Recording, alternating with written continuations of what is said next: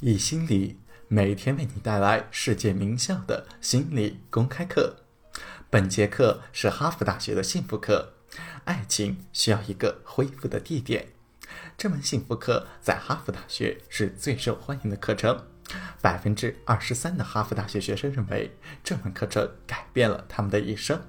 本门课的授课导师泰本也被誉为哈佛大学最受欢迎的导师。下面。课程开始。席琳迪翁在他的歌声中唱过：“让我们来谈谈我们，让我们来谈谈生活，让我们来谈谈信任，让我们来谈谈爱情。”今天，让我们来谈一谈爱情。这是一个被人谈论的最多的话题，是一个最让人有感触的话题，也是一个随时随地都有人在谈论的话题。然而，它也是一个最受误解的话题。人际关系，亲密的、亲近的关系，无论是和爱人、家人还是朋友，这些爱都是幸福的头号预言者。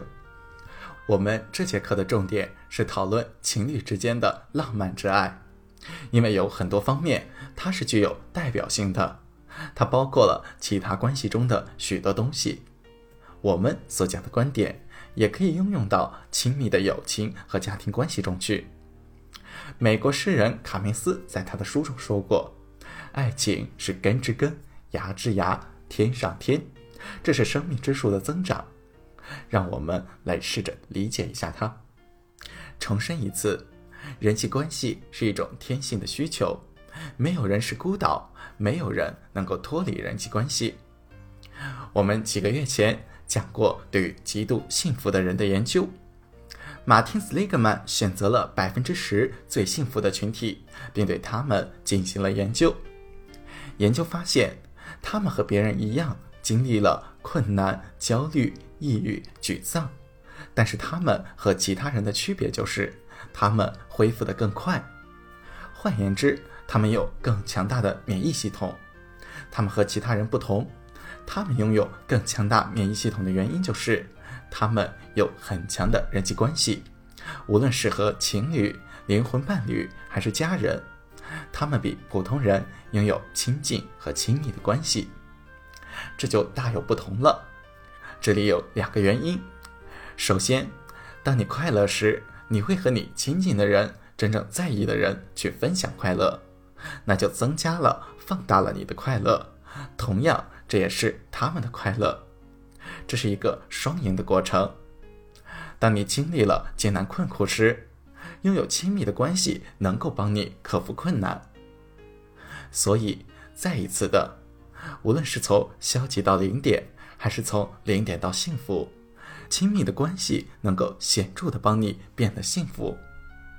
但是，人际关系中关键是认识自己，知道自己的需要。因为我们每个人需要的人际关系是不一样的，没有统一的药方，不可能说一天有五个拥抱、五个好朋友、一个爱人，然后你就能够幸福了。没有这样的药方，这个是因人而异的。我提出过一个千层面定律，打个比方，我很爱我的家人，家人对我来说是世界上最重要的，但是。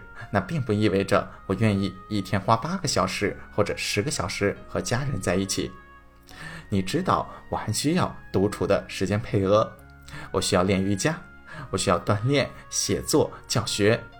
那并不意味着家人对于我来说就不重要了。或者说，我喜欢写作，我确实喜欢写，但是我一天写三个小时就不能再长了。为什么把这个叫做千层面定律呢？因为千层面是我最喜欢的食物，我每次回家，我妈妈都会做千层面给我吃。但那并不是说我需要一天三顿的都吃千层面，一周吃五顿对于我来说就够多了。一周吃一顿最好。你需要的是找到自己的配合，人际关系也是一样的。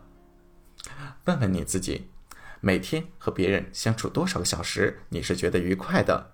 觉得和人相处是一种享受，决定这个合适时间的因素就是看你是内向还是外向。我们都有一个相对于最优水平而言的心理基准水平。在认知学上，有一个刺激的最优水平，我们生来就在这个刺激水平附近，有的人高，有的人低，很少有人在最优刺激水平线上。相对于最优的水平而言，内向的人有较高的刺激基准水平，而外向的人有较低的刺激基准水平。现在我们都在身上或者精神上、认识上寻求体验的最优刺激水平，因为那是最方便的。那时候我们是在最佳的状态，那时候我们的心情更加的愉悦。内向的人，他们的天生自然状态是高于最优刺激水平的，他们实际上需要降低刺激水平，所以他们喜欢自己待着。与之相反，外向的人有着较低的刺激水平，这个水平没有他们达到最优水平的时候那么的愉快。于是他们出门参加派对，那里有很多的刺激，有很多的事情发生，那里有很多都想要达到自己最有水平的人。这就是为什么内向的人常常需要在他们跳舞之前喝一杯酒或者喝瓶酒。因为酒精可以降低我们的刺激水平，因为当着那么多人的面跳舞会导致刺激水平上升，所以酒精的作用会降低他们的刺激水平，然后跳舞就变得容易接受了。与之相反，外向的人需要咖啡，咖啡是保持清醒的刺激物，因为咖啡让他们上升到了自己的最优刺激水平。这里要提到一点。我们的举止不能脱离本性。一个内向的人可以表现得像外向的人。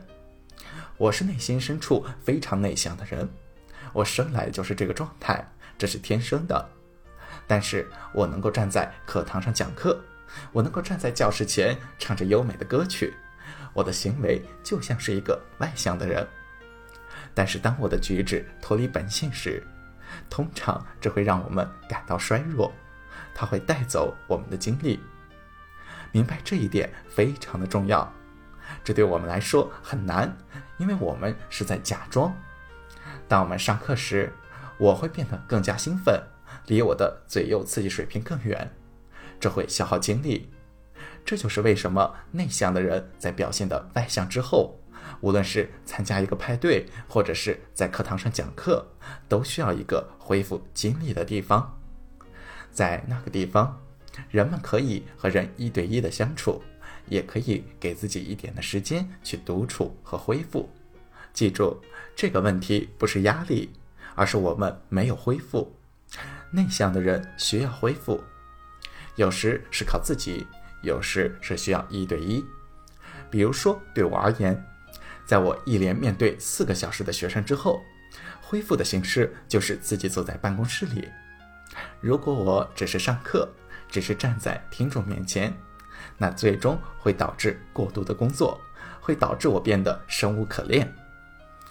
外向的人也是一样的。如果你是一个外向的人，有时你需要做点内向的人和事。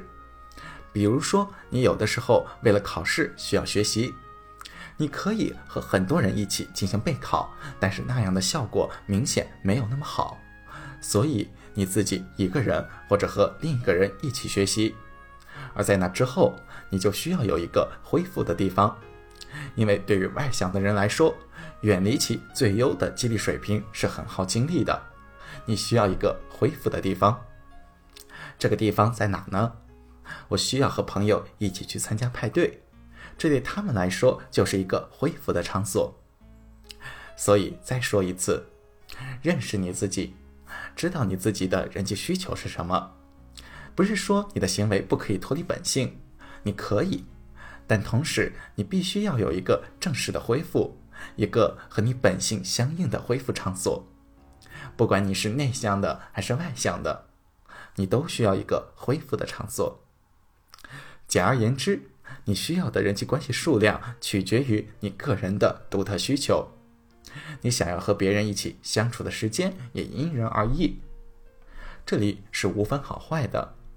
那些特别外向的人喜欢每天和朋友相处十个小时，而其他的人则喜欢一对一的亲密时间，每天只需要两到三个小时。这里没有什么好与不好，并不意味着你对别人的爱就冷淡了，也并不意味着你不需要亲密的关系。无论你是前一种还是后一种人，你都需要亲密的关系。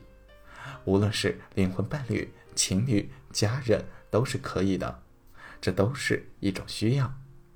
明天我们将探讨一下什么才是真爱。本段课程到此结束，欢迎大家点赞、打赏、订阅我们。